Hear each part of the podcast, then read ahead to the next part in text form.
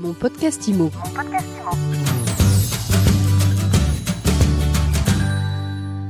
Bonjour et bienvenue dans ce nouvel épisode de mon podcast IMO. On est en live du congrès de l'AFNAIM et j'ai le plaisir de recevoir l'homme du jour, l'homme qui dirige l'immobilier depuis 5 ans, Jean-Marc Torolion. Bonjour. Bonjour Ariane. Alors c'est un grand jour aujourd'hui, le congrès. Vous intervenez en plénière dans quelques minutes. Et l'idée, c'est de faire un peu le, bilan des cinq années passées à la tête de cette fédération des agents immobiliers. Oui, bah, je vais le faire avec mes mots à moi et peut-être pas d'une façon euh, très orthodoxe, mais euh, effectivement, on a un bilan. Ce bilan, il est interne, il est externe. En interne, une fédération qui aura conquis 1500 adhérents supplémentaires sur ce mandat, une fédération qui aura euh, reconstruit sa puissance financière, une fédération qui, je crois, aujourd'hui imprime un rayonnement, un certain niveau qui est reconnu.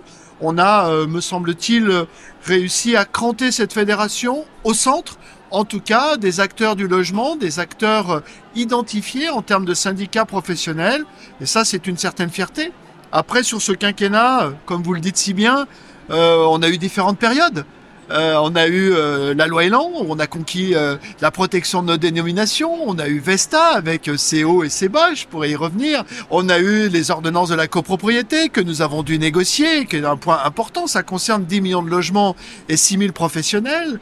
Nous avons eu une gestion de la période du Covid, qui est quand même une expérience unique quand vous êtes à la tête d'une fédération euh, euh, professionnelle. Et puis nous avons eu ensuite à négocier climat et résilience et ses suites. Quatre ministres sur ce quinquennat. Euh, Monsieur Mézard, Monsieur de Normandie, euh, Madame Vargon, euh, Monsieur Olivier Klein, qui nous fera l'honneur d'être présent euh, demain.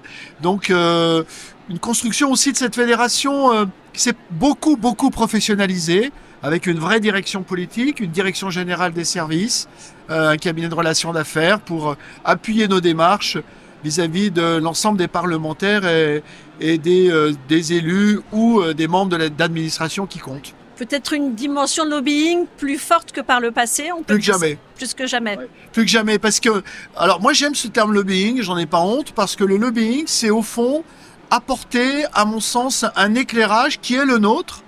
Euh, à, nos, à nos interlocuteurs d'en juger et la pertinence et le bon fondement, mais je me suis aussi employé à objectiver à chaque fois notre, euh, notre action et surtout à comprendre les enjeux politiques de nos interlocuteurs pour aussi trouver toujours une solution de sortie par rapport à la problématique que nous évoquions. Et je crois que c'est une des grandes caractéristiques reconnues de ce, de ce mandat, c'est que nous n'arrivons pas sur une opposition sans avoir une solution. Alors, si vous deviez retenir trois actions emblématiques de votre quinquennat, vous mettriez quoi? Vesta? Alors, trois actions emblématiques. La conquête de notre identité professionnelle protégée par la loi, qui comprend la protection de nos dénominations et Vesta, une réforme majeure de la copropriété qui a concerné 10 millions de logements euh, dans notre euh, pays. Et si je dois faire un choix, je vais faire un choix interne, euh, une fédération euh, qui, je crois, aujourd'hui est plus puissante que jamais. Est-ce qu'il y a des choses sur lesquelles, est-ce qu'il y a un terrain sur lequel vous auriez aimé aller, vous n'avez pas eu le temps ou pas les moyens ou les choses ne se sont pas passées exactement comme prévu, évidemment au-delà du Covid oui, euh, des échecs. On peut parler des échecs. Vous n'avez pas employé non, non, mais moi, je pense qu'il faut, il faut toujours être lucide. Euh, le rapprochement avec l'UNIS, que je n'ai pas réussi à mener à son terme, même si nous l'avons euh, fortement initié. Et puis une modernisation de la fédération sur un aspect qui m'était, qui me paraissait très important, c'est de créer une chambre nationale des agents commerciaux de la FNAIM, pour lequel je n'ai pas eu la majorité. Donc je l'assume puisque je n'ai pas eu la majorité.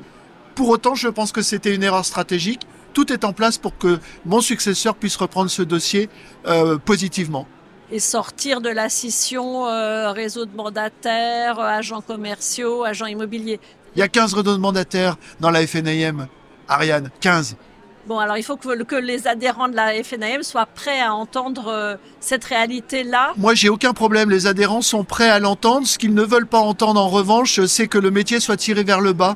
Et donc, euh, notre enjeu, c'est de partager nos valeurs de professionnalisme et nos valeurs euh, dans le cadre de la protection de la loi Houguet. À partir de ce moment-là, il n'y aura aucun problème. Dernière question, Jean-Marc, en quoi ça vous a changé? Qu'est-ce que vous avez appris sur vous-même au cours de ces cinq ans?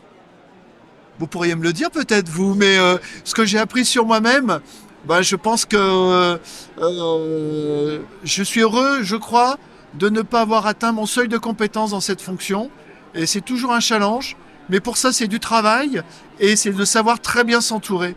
Donc voilà, j'ai appris aussi à fédérer, je crois, et à embarquer une équipe. Donc voilà, une expérience exceptionnelle. Et puis vous terminez cette expérience avec un livre qui sort à midi, 5 ans à agir pour le logement. Oui, alors euh, c'est un récit, c'est un récit qui se veut modeste, mais c'est le récit de ce, mandat.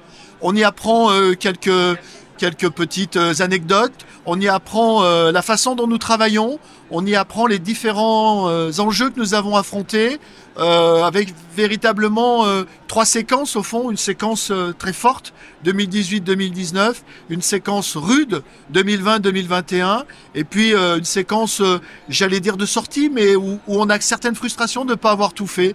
Voilà, et je pense que c'est ce récit, beaucoup d'adhérents s'y reconnaîtront, beaucoup de journalistes s'y reconnaîtront, beaucoup de lobbying, de lobbyistes s'y reconnaîtront et beaucoup de politiques du logement s'y reconnaîtront. Bon, mais on a hâte de le lire. Merci beaucoup. Merci Ariane et merci pour votre fidélité. Et euh, j'allais dire, ça a toujours été un plaisir de dialoguer avec vous. Et ce n'est pas terminé. Merci. Merci Jean-Marc. Et je vous dis à très vite pour un nouvel épisode de mon podcast IMO à écouter tous les jours sur MySuite IMO et sur toutes les plateformes. Mon podcast IMO. Mon podcast IMO.